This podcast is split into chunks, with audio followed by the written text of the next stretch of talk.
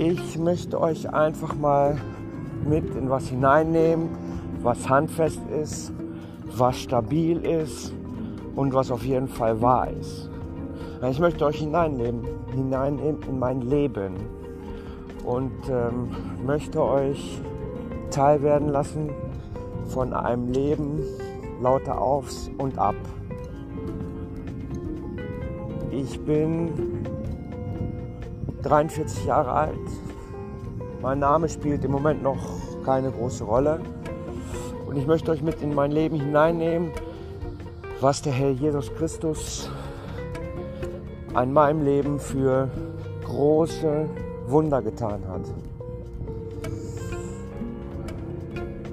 Ich möchte dieses, äh, dieses äh, ja, Podcast-Ding hinterher ein bisschen weiter aufbauen. Und zwar möchte ich euch, wenn das äh, gewünscht wird oder von euch angenommen wird, ähm, möchte ich euch gerne auch so ein paar Inputs geben, die Gott mir aufs Herz gelegt hat, so am Tag. Und ähm, möchte euch damit auch ein bisschen Segen, aber auch äh, Kraft geben. Aber bevor es damit losgeht, möchte ich euch ein bisschen von meinem Leben erzählen. Ich bin so ganz normal aufgewachsen in meiner Jugend. Alles lief ganz gut, bis ich 16 wurde. Da kam der Teufel in mein Leben und zwar in Gestalt von Heroin. Ja, dieses Heroin, was man hört, so von Kindern vom Bahnhof Zoo und Frankfurter Stadttoiletten, das wurde auf einmal live für mich und mein alltäglicher Begleiter mit 16 äh, hat man da, glaube ich, auch noch nicht so richtig den äh, Durchblick, was dieses Zeug in einem Leben so anrichtet. Die ganze Clique hat auf einmal mit Drogen hantiert und man wollte nicht außen vor stehen. Und so habe ich halt mitgemacht, wie viele meiner Freunde. Viele meiner Freunde, die heutzutage schon einige tot sind, aber es auch einige wirklich geschafft haben, sauber zu sein. Und es gab auch eine ganz, ganz lange Zeit in meinem Leben, wo ich danach sauber war, aber dazu kommen wir etwas später. Wir waren stehen geblieben mit 16, genau. Da fing das an mit den Drogen. Keine drei Jahre später war ich das erste Mal in Haft, in äh, Jugendhaft in Herford für 19 Monate wegen Beschaffungskriminalität. Dazu, ja, dazu zählt man so Diebstahl, Betrug, Raub, Erpressung und so weiter. Die ganze Palette, um an das Geld zu kommen. Man macht es nicht, weil man unbedingt so geil ist auf das Geld, sondern man braucht das Zeug. Und das Zeug ist teuer und dafür braucht man Geld, wenn man sich nicht verkaufen möchte. Ja, und so bin ich dann das erste Mal in Haft gekommen, nach 19 Monaten die ich bis auf den letzten Tag abgesessen habe. Ich wollte keine äh, Strafe mit rausnehmen, keine Bewährung mit rausnehmen. Nachdem ich dann entlassen wurde, hat es auch nicht lange gedauert und ich wurde wieder rückfällig.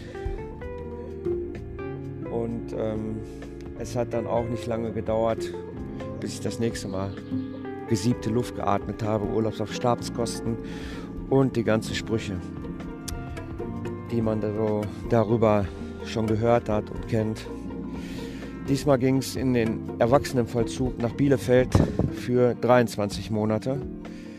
Auch wieder wegen Blödsinn, die ich gebaut habe in Drogenkopf. So, und diese 23 Monate habe ich auch abgesessen bis auf den letzten Tag. Und Gott sei Dank gab es da noch meine Mama, die gesagt hat, wenn du nicht in Therapie gehst, kannst du fünf Jahre hier sitzen. Du brauchst nicht wieder nach Hause kommen. Du kannst erst nach Hause, wenn du Therapie gemacht hast. So, das war halt dann so. Ja, die äh, Pistole vor der Brust, die berühmte. Ne?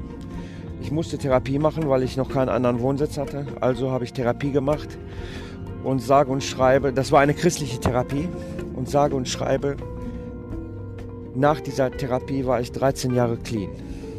13 Jahre, in dem ich den Herrn kennengelernt habe, in dem ich gelernt habe, wie wunderbar und großartig unser Herr ist, was er für einen Segen auf diese Menschheit abgibt und wie wunderbar es ist, in dieser Schöpfung, die er kreiert hat, zu leben. Ich habe in dieser Zeit meine Ausbildung gemacht. Ich habe meinen Führerschein gemacht. Und 2008 habe ich meine wunderbare Frau geheiratet, die heutzutage immer noch hinter mir steht. Einen großen Respekt dafür. Und 2011 ist meine erste Tochter geboren. 2013 meine zweite und 2015 meine dritte Tochter. Ja, es ist wirklich ein wunderbares Leben mit dem Herrn. Es gibt nichts Schöneres und nichts Besseres. Der Herr hat mich dann auch in seinen Dienst gestellt. Ich durfte in unserer Gemeinde vorne am Pult predigen über das Wort, über das Herrn, über seine Schöpfung und über seine Wunder, die er jeden Tag vollbringt. Bis 2011. Äh, ich muss noch eins einwerfen. Ich habe gepredigt und der Herr hat mich auf die Straße gestellt. Und zwar zu den Leuten, woher ich gekommen bin. Er hat gesagt, geh zu diesen Leuten, wo du, woher ich dich herausgeholt habe und erzähle ihnen von mir. Erzähle ihnen von diesen großen äh, Taten, die ich an dir vollbracht habe, an den Wundern, die ich dir gezeigt habe, indem ich dich rausgeholt habe aus dem Wirkungsbereich Satans. Erzähle ihnen davon und sag, sie sollen umkehren. Und ich habe das gemacht, ich bin auf die Straße gegangen, habe mit den Leuten gesprochen. Ich bin genau auf die äh, Platte, auf diese Szene gegangen, woher ich gekommen bin. Die meisten kannten mich noch. Es waren echt gute Gespräche. Ja, bis dann, wie eben schon angedeutet, der Stichtag im Jahr 2011 kam. Es war der 31.05. Da ist meine alles geliebte Mutter gestorben an Krebs, an der neue Pest des Volkes, Krebs. Sie hatte zuerst Leberkrebs, obwohl sie keinen Tropfen Alkohol getrunken hat. Dann haben sie ihr die halbe Leber weggenommen. Ähm, war auch alles soweit okay, bis sie dann gesehen haben, dass es in die Lunge gestreut hat. Sie hat nicht eine Zigarette mehr geraucht, nachdem ich in ihrem Bauch war. Ja, und so ist dann gekommen. Sie ist am 31.05.2011 gestorben. Sie konnte meine Tochter noch ein paar Monate in der, im Arm halten. Meine Tochter ist im Februar geboren, 2011. Ja, und das hat mich schon sehr, sehr runtergerissen. Das hat mir den Boden unter den Füßen weggerissen. Und ich hatte schon sehr, sehr, sehr zu kämpfen damit. Aber nichtsdestotrotz ging es dann erstmal weiter. 2011, 2012, 13 meine andere Tochter geboren, 14, 15 meine andere Tochter geboren, 16. Ja, und dann kam der schreckliche Tag im Jahr 2017. Ich kann nicht mehr genau sagen welcher. Wann es genau passiert, ich weiß nur, dass ich den Todestag von meiner Mutter nicht mehr unter die Füße gekriegt habe. Ich angefangen bin mit Alkohol zu trinken Dadurch habe ich dann meinen Führerschein verloren. Stress in der, im, im Beruf, in der Familie, was ganz klar ist. Und ähm, so bin ich dann wieder zurückgefallen, oh, von wo der Herr mich rausgeholt hat, nämlich aufs, ins Heroin. Ja, es waren schwere Zeiten jetzt. Ich bin jetzt seit ungefähr zweieinhalb Jahren wieder umher am Irren, um endlich wieder diesen Weg hinaus zu schaffen. Ich bin jetzt zurzeit in der Entgiftung und der Herr hat hier mich auf ganz neuen Boden gestellt. Der hat mit mir so hart, ins, so hart mit mir jetzt hier ins Gericht gegangen, was auch gut ist. Das brauchte ich unbedingt. Und ähm, ihr könnt euch nicht vorstellen, was der Herr hier mit mir gemacht hat, was er aber auch für Wunder hier schon getan hat an mir, wenn ich gebetet habe, was passiert ist. Ihr könnt es euch nicht vorstellen, ehrlich. Es, und es ist kein blödes Gelaber, es ist einfach so. Ich lese wieder sein Wort mit ganz neuem Hunger und äh, Wissensdurst und der Herr, er, der eröffnet mir ganz neue Sachen in seinem Wort, die ich früher nicht gesehen habe. Und ich denke, das ist so eine Zeit gewesen, die ich haben musste vom Herrn, damit er mit mir wieder ja, neu anfangen kann, weil ich mich in irgendeiner Sache irgendwie verlaufen habe. Aber dazu später mehr.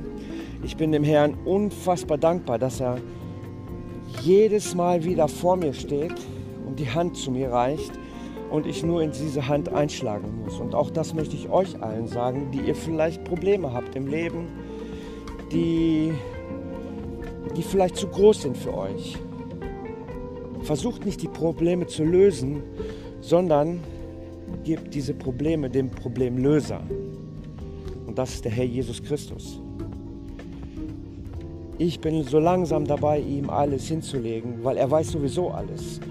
Wir können meinen, wir könnten was für ihn verstecken, aber das ist unmöglich, weil der Herr, der sieht sogar, wie viel Haare du auf dem Kopf hast und wie viel Sand auf dieser Welt an den Meeren liegt. Und deswegen bitte ich euch einfach, wenn ihr Probleme habt mit eurem Leben, ihr kommt irgendwie mit irgendeiner Sache nicht klar, legt euer Problem dem Herrn hin. Schlagt ein in die Hand des ausgestreckt, in die ausgestreckte Hand des Herrn. Er ist da, er wartet auf euch und wartet nicht zu lang.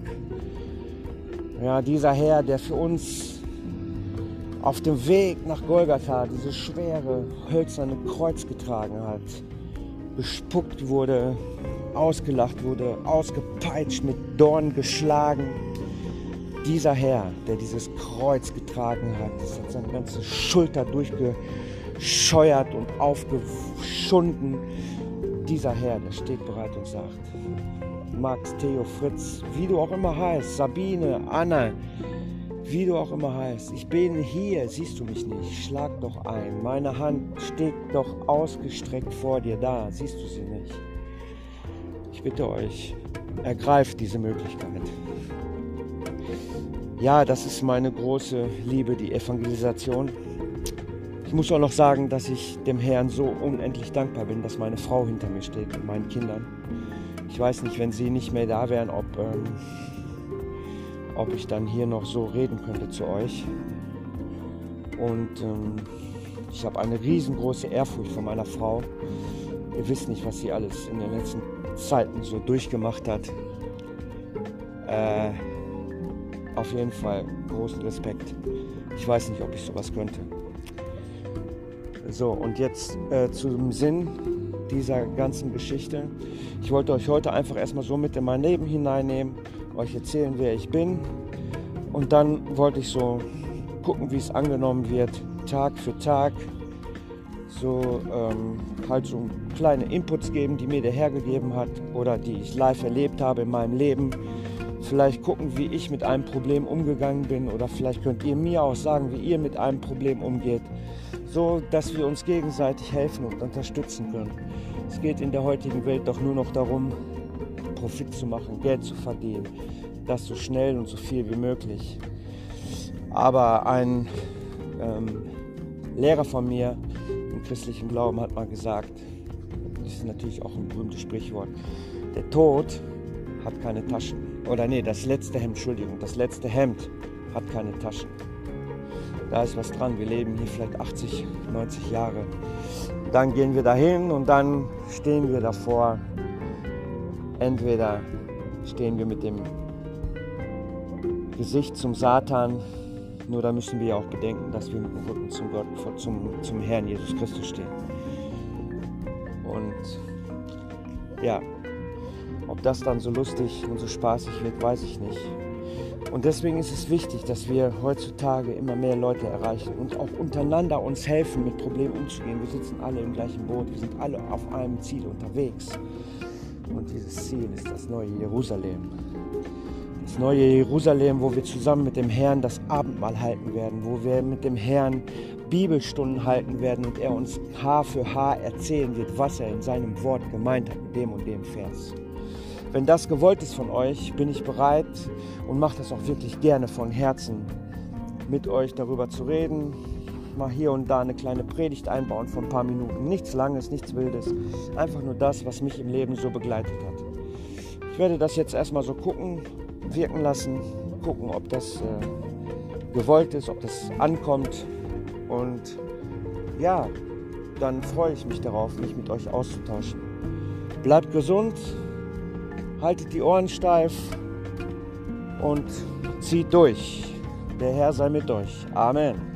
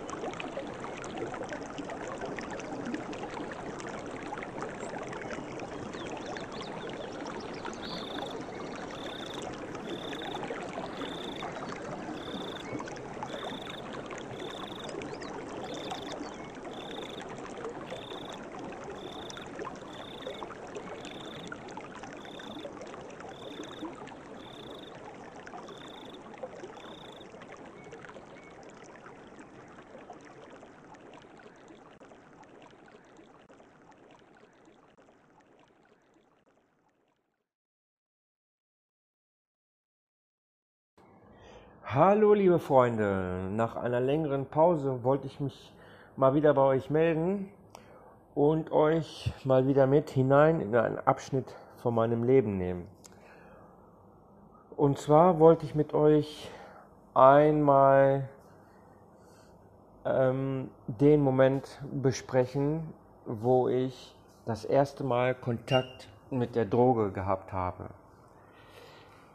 Ähm, wir müssen da, da zu lange zurückgehen. Ich war ungefähr 16 Jahre alt, ähm, hatte vorher noch nie was mit Drogen zu tun, geschweige denn mit Heroin. Ich hatte Geburtstag, Geburtstag war vorbei, ich hatte einige Geldgeschenke bekommen und habe mit einem Kollegen mich verabredet, mit meinem damals besten Freund verabredet, dass wir zusammen in die Stadt fahren und ein paar Klamotten kaufen. Wir wollten ein paar Hosen kaufen, ein paar Pullover. Also wie wir es abgesprochen haben, haben wir uns getroffen an der Bushaltestelle, sind zusammen dann nach in die Stadt gefahren, in den Klamottenladen. Wir sind auch schnell fündig geworden. Ähm, ich habe mir ein paar Hosen und ein, zwei Pullover geholt, mein Kollege auch haben uns noch so ein bisschen umgeguckt in dem Laden und sind dann rausgegangen. Wir wollten dann noch kurz bei McDonald's was essen und wollten uns dann wieder auf den Weg nach Hause machen. Wir sind gerade aus dem Laden rausgekommen. Da kam uns ein ähm, Kollege entgegen, den wir kennen aus der Schule. Und er hat uns dann auch gleich angesprochen und hat ähm, hat gesagt, dass er was Neues für sich entdeckt hätte, was total super ist, was eine total super Stimmung macht und es gibt nichts Besseres und wir sollten das ausprobieren. Er hätte sogar noch was dabei, würde uns auch für einen günstigen Preis geben und ähm, wie es aussieht, ob wir da Interesse hätten.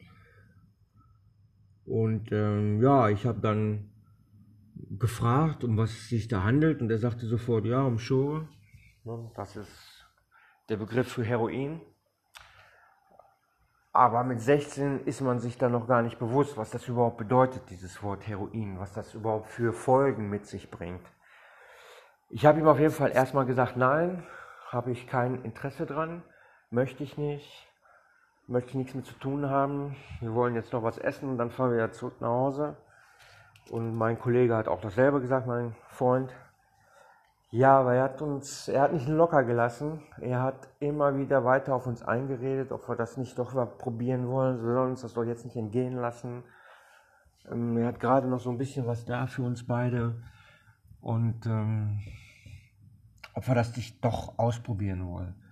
Und er hat uns bestimmt eine Viertelstunde, 20 Minuten zugelabert. Und unser Fehler ist es gewesen, dass wir nicht einfach weggegangen sind. Und ich habe ihm dann einfach gesagt, ach komm, gib her, was willst du dafür haben? Habe ich ihm dann den Betrag gegeben, den er dafür haben wollte. Hat uns noch erklärt, wie das zu konsumieren ist, dass wir es durch die Nase ziehen müssen. Ja, gesagt, getan, haben wir uns geteilt. Ich habe mir meine Hälfte weggezogen, mein Freund die andere Hälfte. Und fünf Minuten später, da mussten wir kotzen wie die Reiher. Unglaublich. Ich weiß gar nicht, was, also im, im Nachhinein, wenn ich darüber nachdenke, weiß ich nicht, was mich daran so ähm, ähm, gehalten hat, dass ich das so, so gut gefunden habe. Wir haben wirklich gereiert wie die Weltmeister. Und das Problem ist, danach ist das Gefühl eingetreten, man kam sich vor wie ja, wie, wie der König höchstpersönlich. In, man ist so in Watte eingepackt, eingehüllt und man denkt, man wäre man wär der, der beste Mann, der in der Stadt rumläuft. Man hat keine Probleme mehr, man denkt nicht nach über seine Probleme, alles ist vergessen und man denkt einfach nur darüber nach, wie geil das Leben ist und dass man jetzt alles machen kann, was man will. Ja, und mit dem Gefühl sind wir dann auch nach Hause gefahren. Meine Eltern haben das natürlich nicht mitbekommen, weil man äh, meine Eltern hatten nie was mit Drogen zu tun. Wie sollten sie dann ähm, irgendwelche ähm, Merkmale an mir feststellen, woraus sie schließen könnten, dass ich Drogen genommen habe? Ja, auf jeden Fall. Das war so der erste Tag.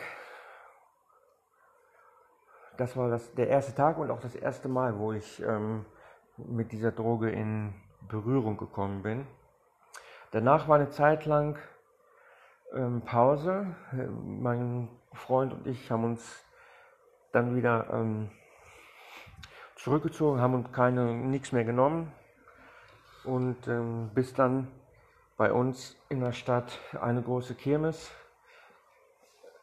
Station gemacht hat und da meinte mein Freund, ach komm, ey, jetzt bei der Kirmes, ey, das wäre doch bestimmt cool, ey, lass uns doch nochmal, lass uns ihn nochmal fragen, ob er noch was hat. Ich fand diesen Gedanken auch ganz cool, ehrlich gesagt. Ne? Ich will ja jetzt nicht sagen, dass er der Böse ist. Ich fand den Gedanken auch ganz cool, weil diese Droge, die muss ja schon was haben, sonst würden nicht so viele Leute ihr zum Opfer fallen. Und diese Droge hat auch was ganz Cooles. Man, wie gesagt, dieses Gefühl, das kann man nicht beschreiben. Man ist wie in Watte gepackt und denkt, ähm, man ist der Beste, ne? Man ist der, der Joe überhaupt. Ja, gesagt, getan, haben uns, uns getroffen, haben noch was geholt, jeder, haben das dann auch wieder durch die Nase gezogen. Ja, und dann ging es auf die Kirmes, ne? Halligalli gemacht. Dann sind wir in den Musikexpress gegangen. Und mein Kumpel ist einmal schon vorher gefahren. Ich habe draußen gewartet. Und dann ist er ausgestiegen und ist ganz ähm, aufgebracht zu mir gekommen und hat gesagt, guck mal, was bei mir in, in dem Wagen drin war. Ein Portemonnaie, da sind noch 50 Euro drin. Ich sage, boah, korrekt. Und wir hatten beide das gleiche, den gleichen Gedanken. Wir hatten beide den gleichen Gedanken, lass uns noch mal was kaufen. Ja, genau so war das. Und dann haben wir wieder was gekauft, haben uns das geteilt und so ging der Abend dann zu Ende. Dann haben wir wieder ein bisschen Pause gemacht, so ein, zwei Wochen. Eine Woche würde ich sagen, eine Woche Pause gemacht. Ähm, ja, bis wir dann auf einmal festgestellt haben, dass wir nicht die einzigen sind bei uns in der Stadt, die, ähm, die mit diesem Zeug zu tun haben. Wir haben uns dann bei uns im Park getroffen und da waren bestimmt sieben, acht, neun Leute, die da gesessen haben und ähm, auf unterschiedlichster Weise das, ähm, das Heroin konsumiert haben. In einer Ecke saßen sie und haben das ähm, Heroin geraucht. Dann in der anderen Ecke haben sie das Heroin durch die Nase gezogen. Und was ganz neu für mich war, wo ich das habe ich das erste Mal gesehen, da saßen Jungs, die hatten das Zeug in der Spritze und haben sich das in in die Vene gespritzt und ich habe die ganz genau beobachtet, wo die, die fertig waren, wie die auf, wie man auf einmal gemerkt hat, wie das Zeug gewirkt hat und das muss unglaublich gewesen sein. Das Problem ist, ein paar Tage später habe ich auch gemerkt, ähm, wie es sich anfühlt, wenn man das Zeug in die Vene spritzt. Auf jeden Fall haben wir uns dann da jeden Tag getroffen. Es waren jetzt auch so Ferien. Ne? Keine Schule, keine Hausaufgaben. Wir haben uns von morgens bis abends getroffen und ähm, da in einem Park gesessen oder auch mal ein bisschen durch die Stadt gegangen. Ja, und das Problem war, wir hatten noch Geld, wir haben uns auch jeden Tag was geholt. Und ein Tag, ich weiß das noch ganz genau, als ob es gestern gewesen wäre, ein Tag hatte ich kein Geld und es war so gegen Mittag ich denke, boah, wirst du krank? Geht es auf einmal so dreckig, so Schüttelfrost, Gliederschmerzen. Ich denke, boah, was ist dir los? Äh, gestern war doch noch alles gut, ne? Was, was ist denn jetzt los? Geh zu meinem Kumpel, zu meinem besten Freund und sag, ey, ich weiß nicht, haben wir uns angesteckt? Und, und er sagt mir auch, mir geht's total dreckig. Da müssen wir uns wohl angesteckt haben, haben wir gedacht, so, ne? Und weil ich dieses Mal kein Geld hatte, aber Gott sei Dank hatte mein Freund ein bisschen Geld, äh, hat er mich gefragt, sollen wir was holen? Habe ich gesagt, ja klar, warum nicht? Da haben wir uns getroffen in der Stadt mit dem Typen, der uns das immer verkauft hat. Und ob ihr es mir glaubt oder nicht, mein Kollege die Hälfte, ich die Hälfte in die Nase. Und als ob es eine Wunderheilung gewesen wäre, waren wir beide auf einmal wieder gesund. Ich gucke meinen Kumpel an, er guckt mich an und sagt, was ist das denn? Ab dem Zeitpunkt, es war mir noch nicht ganz bewusst, weil darüber, darüber will man ja gar nicht nachdenken. Aber ich hatte sowas in meinem Kopf, dass es irgendwas damit zu tun haben könnte, dass wir das Zeug nicht hatten heute Morgen und dass wir das Zeug jetzt haben und wir gesund werden, dass wir abhängig sind. Und so war das auch. Und das war Katastrophe. Von da an mussten wir jeden Tag zusehen, dass wir Stoff bekommen, dass wir Geld bekommen. Und ähm, ab da ging es richtig los.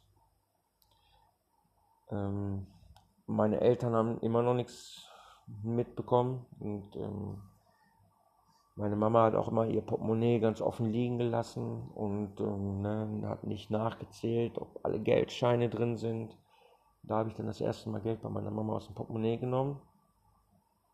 20 D-Mark, neuen Stoff gekauft und so ging es dann los dass ich angefangen habe, von meiner Mama Geld zu nehmen, von meinem Papa, von meinem Bruder. Eigentlich habe ich alle, alle ringsrum aus der Familie habe ich beklaut. Und ähm, das lastet mir heute noch schwer auf dem Gewissen, wenn ich daran denke, dass ich meiner Mama sehr viel Geld weggenommen habe und meine Mama jetzt nicht mehr da ist. Das lastet sehr, sehr schwer auf mir. Und es ist ja nicht nur beim Geld geblieben. Ich habe dann von meiner Mutter ähm, Schmuck geklaut, verkauft. Von meinem Papa habe ich die Videokamera weggebracht. Und meine Eltern haben ein Haus und da haben auch noch Mieter drin gewohnt.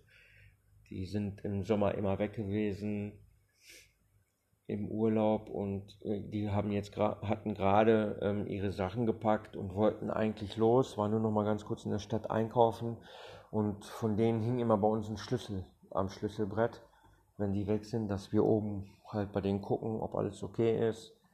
Und ich habe mir den Schlüssel genommen, bin hoch in die Wohnung rein und habe das ganze den ganzen Schmuck, den ich gefunden habe, mitgenommen. Und auch die Urlaubskasse habe ich gesehen, die im, äh, im Briefumschlag waren. Das waren, das waren um die 1000, 1300 D-Mark.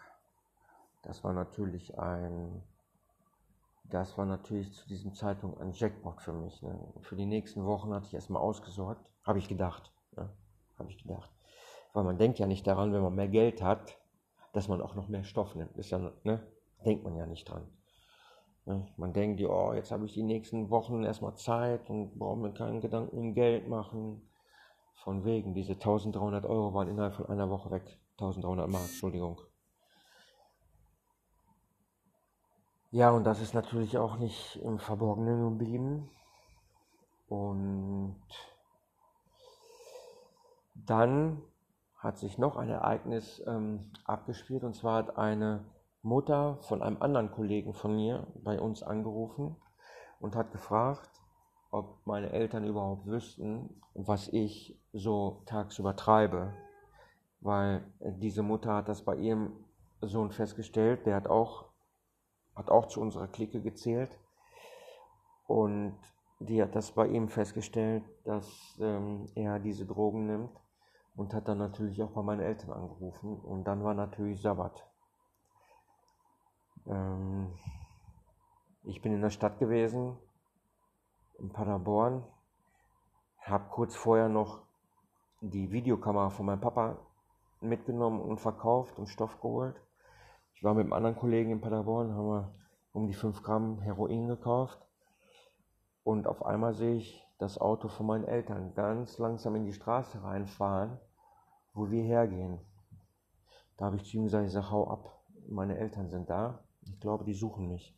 Und kommen nachher zu mir. Er hat den, den Stoff mitgenommen, ist abgehauen und ich habe den die größte Kirmes, äh, die ich jemals erlebt habe, ne, mitbekommen von meinen Eltern. Und von dem Tag an wussten meine Eltern eigentlich, dass irgendwas nicht stimmt mit mir. Ähm, dass ich auf, dass ich drogenabhängig bin. Aber das konnten sie noch gar nicht so richtig fassen, weil sie überhaupt gar keine Ahnung hatten, was das bedeutet mit ähm, Drogen nehmen und abhängig zu sein. Jeden Fall wollten sie mich dann jetzt erstmal einsperren zu Hause. Und, und ähm, ja, dann sind wir zu Hause angekommen. Ich habe zu meinen Eltern gesagt, ja, ich bleibe noch ein bisschen im Wohnzimmer, ich will noch ein bisschen Fernsehen gucken. Dann wir 20 Minuten gewartet, bis meine Eltern im Bett waren. Waren in der zweiten Etage. Und dann ist mein Kollege gekommen, der mit dem Stoff vorher abgehauen ist, bevor meine Eltern gekommen sind. Ist zu mir gekommen, hat mir die Hälfte da gelassen und ist dann selber abgehauen. Und ja, dann haben meine Mutter versucht, mich in meinem Zimmer einzuschließen. Aber ähm, die Kommunikation von mir und meinem Kollegen ging dann übers Fenster und er hat mir dann den, ich habe ihm dann ein Seil runtergelassen, wo Geld dran war und er hat mir dann einen Stoff dran gemacht, den habe ich mir dann hochgezogen ins Zimmer. An das Geld bin ich drangekommen. Meine Mama hat das hat ihr Portemonnaie jetzt immer eingeschlossen in, in so einem Wohnzimmerschrank. Ähm, nur das Problem war, man konnte den öffnen mit einem Schraubenzieher. Konnte man ein bisschen aufhebeln, ohne das Schloss zu beschädigen. Und so bin ich halt regelmäßig an Geld drangekommen. Und dann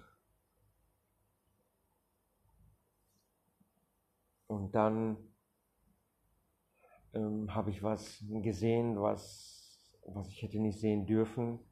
Meine Mama hatte ihre, ihre ähm, Kontokarte im Portemonnaie mit Geheimnummer. Ja, liebe Leute, keine Geheimnummer im Portemonnaie lassen, das könnte böse enden. Ich bin fast jede Nacht runter an den Schrank, Portemonnaie raus, Karte raus, schnell zur Bank. Das fünf Minuten bin ich wieder zurück gewesen.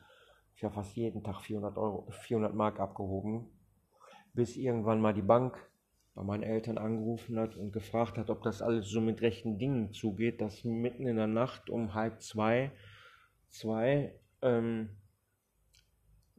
so ein großer ähm, Betrag Bargeld abgehoben wird. Meine Mama hat meinen Papa gefragt und in diesem Moment habe ich mich versucht, aus dem Zimmer zu verpieseln, was natürlich nicht ähm, geklappt hat. Und meine Eltern haben mich dann auch angezeigt, deswegen. Mussten sie machen. Die mussten mich anzeigen, damit sie das Geld wieder bekommen. Und ja, da war es dann natürlich schon. Da war es natürlich dann schon so, dass ich schon ganz tief in der Abhängigkeit drin war. Ich habe von zu Hause kein Geld mehr bekommen, nirgendwo mehr. Und so musste ich dann los das Geld auf illegale Weise klar machen. Ähm, jeden Tag bin ich dann los nach in unsere Stadt und ähm, habe dann Ladendiebstähle begangen, habe Parfüm geklaut, Alkohol geklaut und verkauft. Hm. Ähm, dann habe ich mit einem anderen Kollegen, einen Mann, ähm, erpresst, schwer erpresst, mit Sachen, die absolut nicht okay sind, absolut nicht okay sind, aber uns ist nichts anderes, es, uns ist nichts anderes eingefallen zu dem Zeitpunkt. Und wie gesagt, wir haben das nicht gemacht, weil wir so geil waren auf das, auf das Geld, sondern wir brauchten das Geld um uns wieder ähm, von den Entzugserscheinungen befreien zu können. Das ist keine Entschuldigung, aber ähm, als ganz normaler Mensch, als ganz normaler Junge wäre ich niemals auf diese Idee gekommen. Ja, dann haben wir den ganz schön ausgenommen, den guten Mann, bis sie mich dann im September, zwei, äh, September 1998 hat die Polizei mich dreimal ähm, mitgenommen wegen Ladendiebstahl. Und beim dritten Mal war ich schon wieder fast raus aus dem Polizeirevier. Da sagte der Kripo-Beamte nur zu seinem Kollegen, nein, der kommt nicht raus, der Haftrichter will ihn sehen. Und dann ging ein Kapitel in meinem Leben los, was, was ich in meinen kühlsten Träumen nicht hätte träumen können. Aber davon erzähle ich euch, euch nächstes Mal.